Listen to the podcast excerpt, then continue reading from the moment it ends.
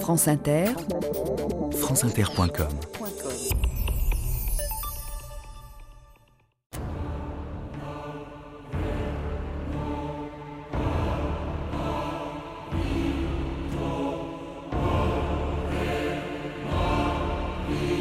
Le sexe et le cerveau de l'instinct.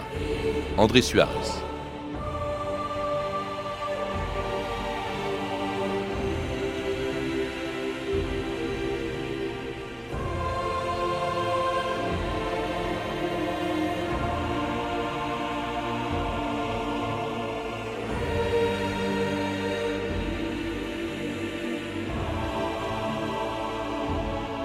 2000 ans d'histoire.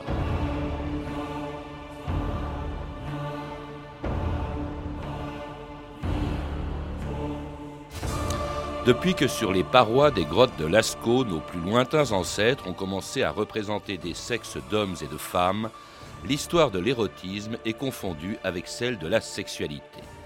Tantôt libre comme dans l'Antiquité, tantôt persécuté comme au Moyen Âge, pendant des siècles l'érotisme a inspiré l'art, la littérature, mais aussi les foudres de son ennemi de toujours, la censure, qui avait recouvert d'un voile pudique les nus de Michel-Ange sur le plafond de la chapelle Sixtine, jeté dans l'enfer des bibliothèques les romans libertins de Diderot et de Sade, accusé Flaubert et Baudelaire de pornographie et surveillé au cinéma la profondeur des décolletés d'Ava Gardner, de Jane Russell et de Brigitte Bardot.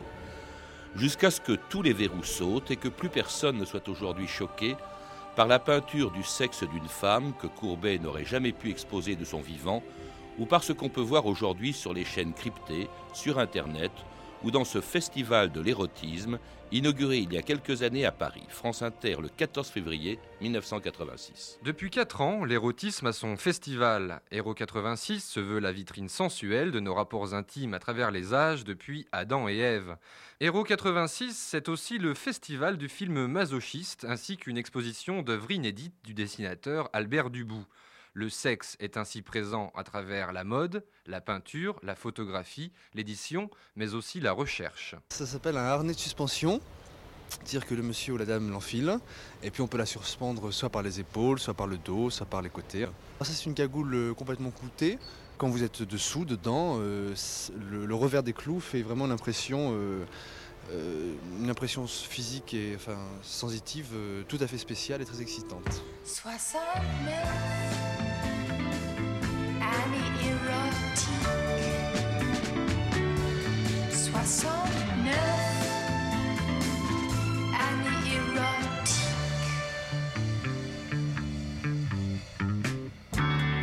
Pierre-Marc de Biasi, bonjour. Bonjour. Alors je ne sais pas si les harnais de suspension ou les cagoules cloutées du festival de l'érotisme il y a 20 ans, c'était de la pornographie ou de l'érotisme, deux mots qu'il ne faut pas confondre, vous le rappelez dans une histoire de l'érotisme qui a été publiée chez Gallimard Découverte, pas plus d'ailleurs qu'il ne faut confondre l'érotisme et la sexualité. C'est, dites-vous, ce qui distingue le mot de la chose. Ben oui, la sexualité, c'est notre façon physique de vivre la, relation au désir sexuel. Et l'érotisme, c'est euh, l'art euh, de la représentation de cette mmh. chose. C'est-à-dire, euh, ce, que je cherchais à, suivre dans, dans, ce livre, c'est l'histoire euh, assez insensée et, complètement bouleversante de, la manière dont, depuis, depuis les grottes, en gros, euh, la culture, euh, la culture de la représentation, qu'elle soit dessinée ou écrite, ou sculptée, ou, ou photographiée, etc., la culture de la représentation a pris pour objet privilégié le désir sexuel. Mmh. Mais en, en, faisant quelque chose d'autre, c'est-à-dire en passant en passant le seuil du spirituel, puisqu'on n'est plus dans le rapport physique, on est dans la représentation de ce rapport. Alors la sexualité, c'est vieux comme le monde par définition. L'érotisme, c'est plus récent, sa représentation qu'est l'érotisme est plus récent. Cela dit, c'est déjà très ancien. Vous évoquiez à l'instant les grottes de Lascaux. On voit également dans votre euh, livre des sculptures de phallus d'il y a près de 4000 ans. On voit des représentations érotiques également euh, chez les Égyptiens de l'Antiquité ou encore chez les Grecs, où Alors là, l'érotisme, on le voit par exemple sur les dessins qui figurent sur des vases grecs, est représenté mais alors, le plus simplement du monde. Et euh, alors qu'on imagine toujours qu'au fond, l'histoire de, de l'érotisme, c'est une longue lutte pour la libération sexuelle à laquelle on serait arrivé aujourd'hui, pas du tout. On était plus libre à certains égards dans l'Antiquité grecque qu'aujourd'hui. Ah bah, C'est-à-dire que l'Antiquité polythéiste euh, vit à l'heure où les dieux font l'amour. Hein. Donc, euh, il n'y a, aucune raison. Quand on fait l'amour, on, fait honneur aux dieux. Et, chez les Grecs, on le fait euh, notamment dans les classes privilégiées, essentiellement parce qu'on appellerait aujourd'hui une relation homosexuelle. Mais pour les Grecs, l'homosexualité est tellement naturelle qu'ils n'ont pas de nom pour le dire. Donc, euh, alors, il ne faut pas se faire non plus une représentation complètement idyllique et, et, sans, euh, et sans souci de, de, l'amour et, de l'érotisme dans l'Antiquité. Il y avait bien entendu des règles, des contraintes. Il y avait notamment à travers les relations érotiques des rapports de pouvoir qui étaient en jeu. L'actif et le passif, par exemple, il serait complètement honteux dans une relation homosexuelle grecque que un homme d'âge mûr euh, prête sa bouche au plaisir d'un plus jeune, hein, parce que le, contraire est parfaitement bien vu, mais euh, c'est dans un rapport, euh, au fond, de, maître à disciple. et ça, ça traverse toute l'Antiquité. Oui, on retrouve ça effectivement dans l'Antiquité romaine, qui mm. reprend tout cela des Grecs et qui permettait à Octave, le futur empereur Auguste, d'être initié par des prostituées. Va-t'en, va-t'en, c'est pas pour toi ici, c'est pas un bordel à soldats ici. Octave, chérie, tu as pénétré quelqu'un déjà Je t'en prie. Il n'y a aucune raison que tu t'inquiètes, c'est facile. Mais non, tu vas pénétrer quelqu'un aujourd'hui ou bien je brûle tous tes livres dans la cour. Qu'est-ce qui ferait plaisir à ce jeune homme? Il est puceau. Oh, je suis sûre que nous avons ce qu'il faut. Celui-ci vient juste de débarquer. Celle-ci, ça ira. Égéria, va te préparer. Alors, il n'y a pas plus de tabou dans l'Antiquité romaine que dans l'Antiquité grecque, on le voit. Alors, il est important pour un, aristocrate comme l'était Octave, même très jeune, de pénétrer, mais pas d'être pénétré. Ah oui, c'est. Euh, d'ailleurs, enfin, Octave, finalement, euh, dans, au cours de sa vie, euh, va, tout, tenter, hein, puisqu'il il disait de lui-même qu'il était la maîtresse de, tous les hommes et, l'amant de toutes les femmes. Hein, donc. Mais c'est ce rapport de, la pénétration à Rome, euh, elle est à concevoir dans une sorte de mythe du phallus qui est complètement investi par la puissance romaine. C'est-à-dire que le, phallus, c'est le signe de, la puissance militaire, euh, culturelle de Rome, et par conséquent, c'est quelque chose qui s'impose. À tel point que, par exemple, les questions... enfin, dans nos représentations actuelles, c'est totalement insensé. Par exemple, euh, comment dire, assujettir son, un, enfant à son plaisir n'est pas du mmh. tout un problème si, euh, si c'est un enfant d'esclave. C'est complètement social. En tout cas, le, sexe est, est, euh, véritablement pratiqué très librement. Il est également représenté. Toute la statuaire grecque ou, romaine euh, ne, cache rigoureusement rien, pas plus que les peintures qu'on trouve par exemple dans, euh, sur les murs des, des anciens lupanards de, mmh. de, pas de Capri mais de, de Pompéi. Hein, tout est montré. En revanche, dès lors que l'on quitte l'Antiquité, dès qu'arrive le Moyen Âge, alors là, il n'est plus du tout question Pierre-Marc de Biasy, vous le rappelez, plus question du tout de non seulement, enfin de représenter le sexe, et même le sexe n'est conçu, n'est admis que pour la procréation. C'est-à-dire quand, la secte qui venait d'Orient, euh, la secte qui, va faire un, formidable succès, la secte chrétienne, euh, en faisant d'ailleurs euh, le succès de thèse qui était déjà un peu celle du, stoïcisme, arrive à Rome et s'empare de l'idéologie de, l'Empire, au point de devenir la religion officielle de l'Empire romain, alors là, oui, euh, on entre dans une période où, euh, euh, où même un certain délire pousse les gens à la castration, à, la fuite au désert, à l'abstinence absolue, qui va créer des générations de gens frigides et très malades. et, on, transforme même d'ailleurs la Bible, la Genèse, parle de l'arbre de la connaissance par lequel, euh, eh bien, qui était interdit à Adam et Ève et qui devient au fond l'arbre du péché avec la pomme que, tend Ève, que tendrait, qu'aurait tendu Ève à Adam. Ah bah oui, puis c'est Le péché, hein. c'est le sexe. Ça, c'est pas les pères de l'Église. Eux, ils, ont, ils, ont, ils pensent que le, le- le- le péché d'Adam et Ève, c'est un, c'est un péché d'orgueil. Euh, ils ont voulu être aussi puissants que Dieu. Mais petit à petit, ça introduit l'idée que, au fond, c'est c'est le, c'est le désir et c'est la relation euh, amoureuse qui, euh, qui a été la faute. Et finalement, c'est ce qui se construit comme une hypothèse absolument redoutable, l'idée que la faute est liée à la procréation. Donc c'est une maladie euh, sexuellement transmissible.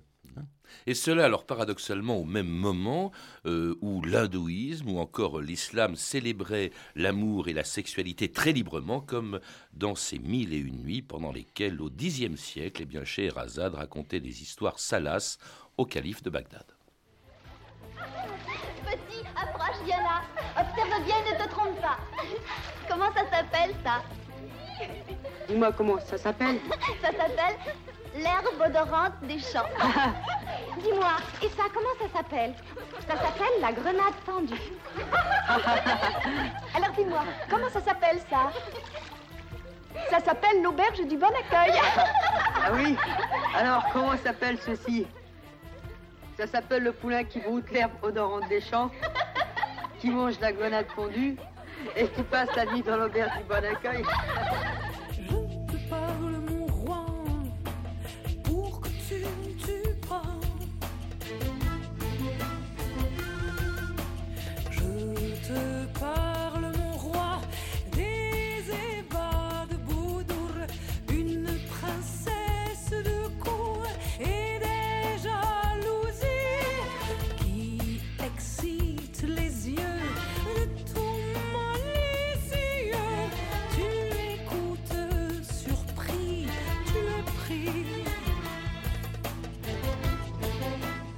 Alors les histoires que Scheherazade racontait au, au calife euh, euh, n'ont rien à voir, enfin n'ont rien à voir avec aujourd'hui, vous le rappelez, euh, l'islam radical qui interdit qu'on en parle, qu'on le représente. La sexualité était abordée également très librement pendant le Moyen Âge, pendant, le Moyen Âge par l'islam. Ah bah, on peut dire même que le, monothéisme islamique est, de tous les monothéismes celui qui donne la plus grande place euh, au plaisir euh, physique euh, dans, le Coran. et d'ailleurs, le, prophète lui-même est capable d'honorer ses neuf femmes dans la même nuit et, nous dit dans le Coran que l'acte d'amour est à l'image de la création par Dieu du monde. Donc à chaque fois que vous faites l'amour, vous faites comme Dieu, c'est un hommage à Dieu. Alors évidemment, euh, dans, dans- dans l'islam radical d'aujourd'hui et puis, et puis du, du, du 11e, 12e siècle, il y en a eu hein, des, des fous de ce type-là de- depuis le départ. Euh, il y a, mais c'est très minoritaire, il y a une vision euh, qui correspond un petit peu à celle des moines chrétiens euh, du, du, du 10e siècle, si vous voulez. C'est un refus, une castration, etc.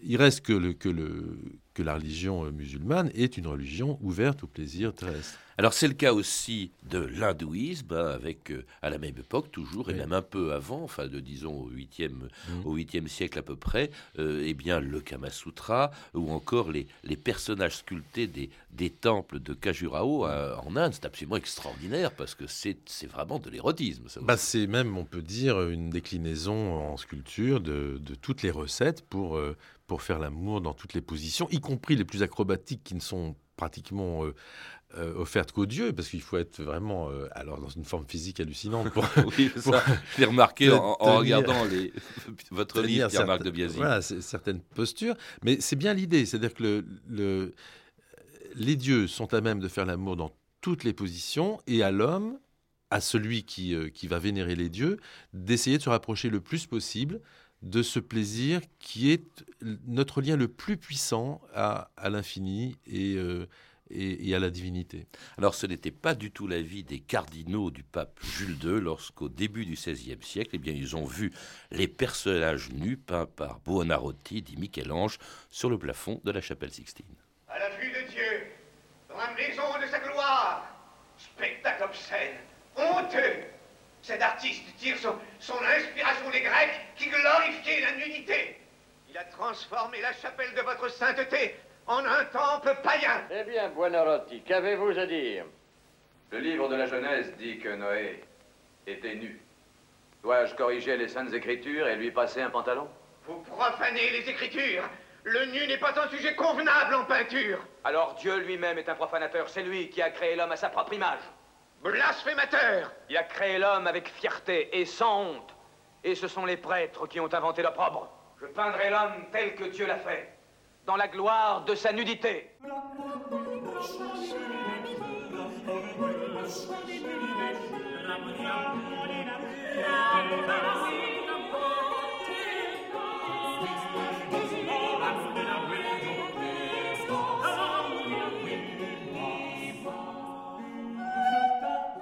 Alors ce n'est pas du tout un chant grégorien qu'on aurait pu entendre au Vatican à l'époque de Michel-Ange, mais une chanson gaillarde, comme on l'entend, on ne comprend pas très bien, je, je, vous, je vous dis ce qu'elle dit. Ramenez-moi la cheminée, ramenez-moi, ramenez-la moi haut et bas, une dame la matinée, ramenez-moi ma cheminée, rendue folle par la chaleur, etc. etc. Dites-moi, c'est vraiment, c'est le début de la Renaissance. C'est vrai qu'à ce moment-là, eh bien, il y a une beaucoup plus grande tolérance dans le domaine sexuel et donc de sa représentation euh, érotique. D'ailleurs, la preuve, c'est le pape Jules II qui a commandé à Michel-Ange ce fameux plafond de la Sixtine, même si les cardinaux n'étaient pas d'accord. Alors j'ai remarqué, en, en regardant l'illustration de votre livre, Pierre-Marc de Biasy, qu'il y avait effectivement, il n'y avait pas que des nus sur la chapelle, il y avait vraiment de l'érotisme. Ah bah oui, il y, a, même de la provocation, c'est absolument clair, de la part de Michel-Ange. J'ai fait un gros plan sur, le, par exemple, le visage d'Ève dans euh, la partie de, la fresque qui, correspond à ce qui précède juste la, chute. Euh, quand le, serpent tend à, Ève euh, la pomme, eh bien, en fait, Ève se trouve entre les cuisses d'Adam, assise par terre. Elle a le visage tourné vers le serpent qui lui tend la pomme. Elle tient d'ailleurs la, main du serpent, si on peut dire. Et il suffit qu'elle retourne la, le, le, visage dans l'autre sens. Et elle a le sexe d'Adam dans la bouche. Quoi. C'est, alors, c'est véritablement une mise en scène euh, folle. Mais vous savez, euh, la Renaissance, euh, et ça, c'est tout à fait frappant, en, 10 ans, pratiquement, bouscule tous les tabous. Mais les tabous, ils avaient été bousculés par la culture populaire très profondément. C'est-à-dire qu'il ne faut pas imaginer que la période des moines, ce Moyen Âge sombre, a été un, une période complètement nulle érotiquement, pas du tout. Les gens euh, ont résisté, ils ont résisté par les chansons dont, on avait un exemple tout à l'heure, qui n'est pas seulement du, de la Renaissance, c'est aussi des, chansons et des fabliaux du Moyen Âge. Tout ça, se, tout d'un coup, explose dans la peinture de la Renaissance, avec des textes hallucinants de nos plus grands poètes. La Pléiade crée par exemple la langue française en créant des textes érotiques hallucinants. Alors écoutez, il y en a un, ah, vraiment, on n'imagine pas une seconde que ça puisse être de Ronsard. Euh, c'est loin euh, d'être mignonne, allons voir si la rose. C'est Ronsard parlant de Henri III, je cite Le roi, comme l'on dit, accole, baise et lèche. De ses poupins mignons, le teint frais, nuit et jour.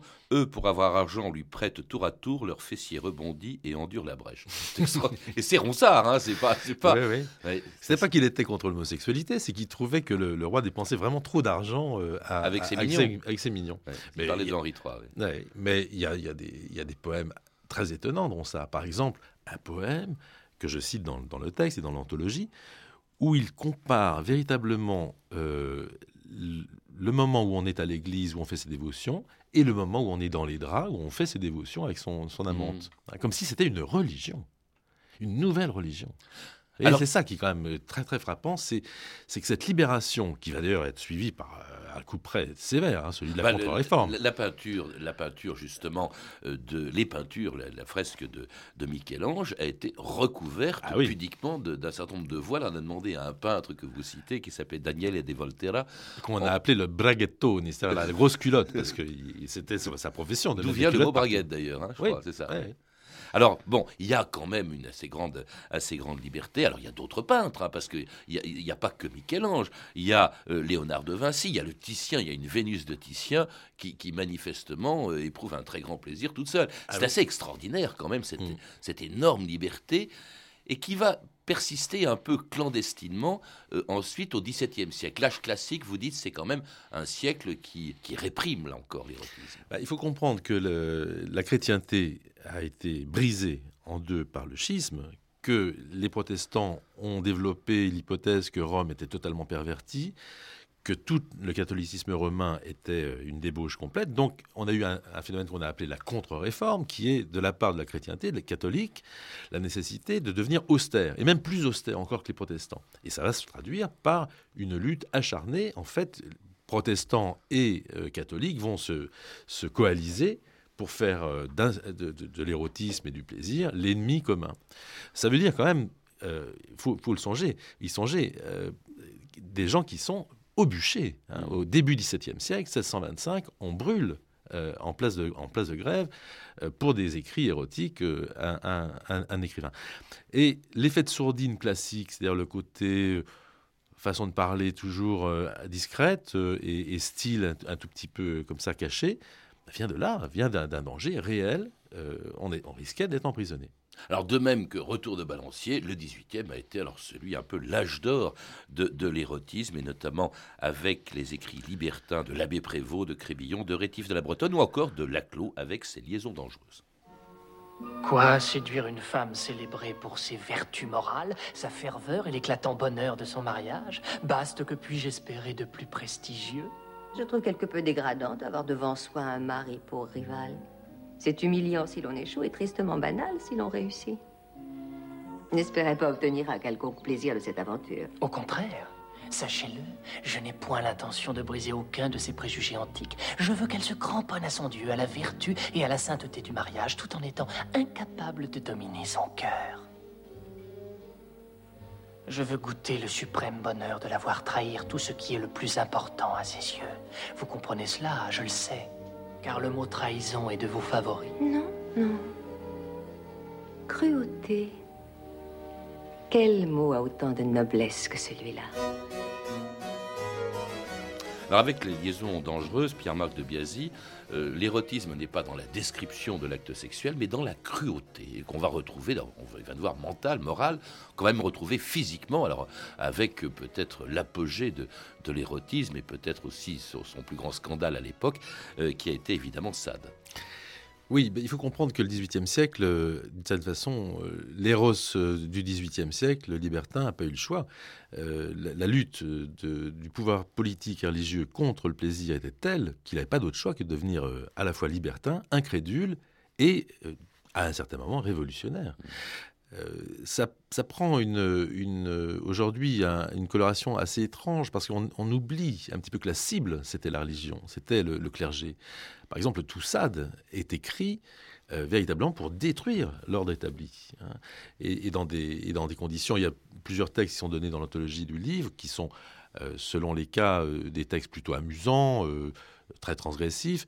Et puis chez Sade, parfois, par exemple dans les 120 journées de Sodome, euh, des textes totalement insupportables. C'est-à-dire que vous les relisez, euh, je les ai relus évidemment euh, attentivement pour ce livre, vous en sortez absolument avec la nausée quand même. Alors, c'est peut-être ce qui explique aussi le retour de bateau à nouveau, comme au XVIIe siècle. Le XIXe siècle, ça va être la morale bourgeoise, des interdits. On ne peut se défouler que dans les maisons de tolérance. Mais alors, on condamne Flaubert et Baudelaire pour pornographie. Wilde est condamné pour homosexualité. On réprime la masturbation, etc. C'est un siècle très rigoriste. Oui, et c'est un siècle où il se passe quelque chose qui est tout à fait fondamental pour notre histoire à nous. C'est l'entrée de l'érotisme dans l'ère de la mécanisation, de la technique, et notamment euh, l'arrivée, par exemple, de, de nouvelles techniques de représentation comme la photographie, qui changent tout.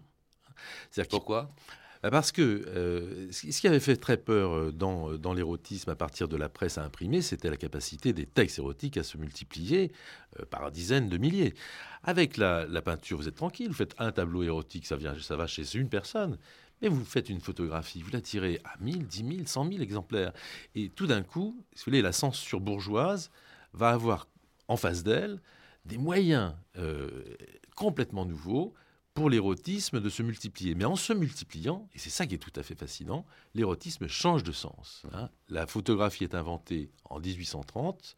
En 1832 apparaît le mot pornographie. Photographie, pornographie. Ce sont deux mots qui sont quasiment euh, contemporains et pour une raison très sérieuse qui informe ce qu'on doit penser aujourd'hui de notre, de notre temps, tout technique, tout communicationnel, tout pixel, c'est que vraisemblablement, d'un côté l'art, de l'autre la technique, d'un côté l'érotisme, de l'autre la pornographie. Et puis avec le cinéma, ce sera encore pire. Vous vous rappelez ce code Hayes qui interdisait euh, les baisers trop longs au cinéma, qui surveillait aussi le décolleté des actrices et qui ne distingue pas euh, l'érotisme de la pornographie, pas plus d'ailleurs que ne le faisaient en 1956 les censeurs du film Et Dieu créa la femme ou Vadim déshabillé Brigitte Bardot. Vous avez des pieds de marquise. Monsieur Caradine, vous avez un culot du diable.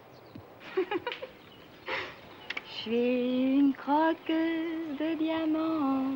Avec cette bouche-là, tu peux avoir ce que tu veux. Bonjour, monsieur. C'est dommage, Ça- madame. Ça fait une demi-heure que tu devrais être à la librairie. Naturellement, tu préfères te montrer nu devant des hommes, dévergondés. Mais c'est pas un danger l'érotisme. Brigitte Bardot. À mon avis, c'est pas du tout un danger. C'est très bien l'érotisme. Il faut pas que ça devienne quelque chose de. Enfin, on met de l'érotisme sur le marché, mais comme on vend des légumes au marché, enfin, c'est pas possible. C'est beaucoup plus beau que ça, l'érotisme. C'est euh, une source d'inspiration qui est assez large, l'érotisme. Roger Vadim. On s'aperçoit qu'avant l'usage de l'appareil de photo et de la caméra, on ne confondait jamais érotisme et pornographie.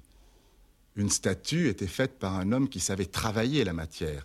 Une peinture euh, était quelque chose qui était fait par quelqu'un qui savait manier la couleur. Et puis c'était fait par des gens qui étaient inspirés. Donc forcément, qui ne pouvaient pas tomber dans la pornographie. Car c'est ça la seule différence entre la pornographie et l'érotisme. C'est la différence entre la vision d'un créateur et une image plate et agressive. Je trouve jolies mes fesses. Oui. Très. Et mes seins. Tu les aimes?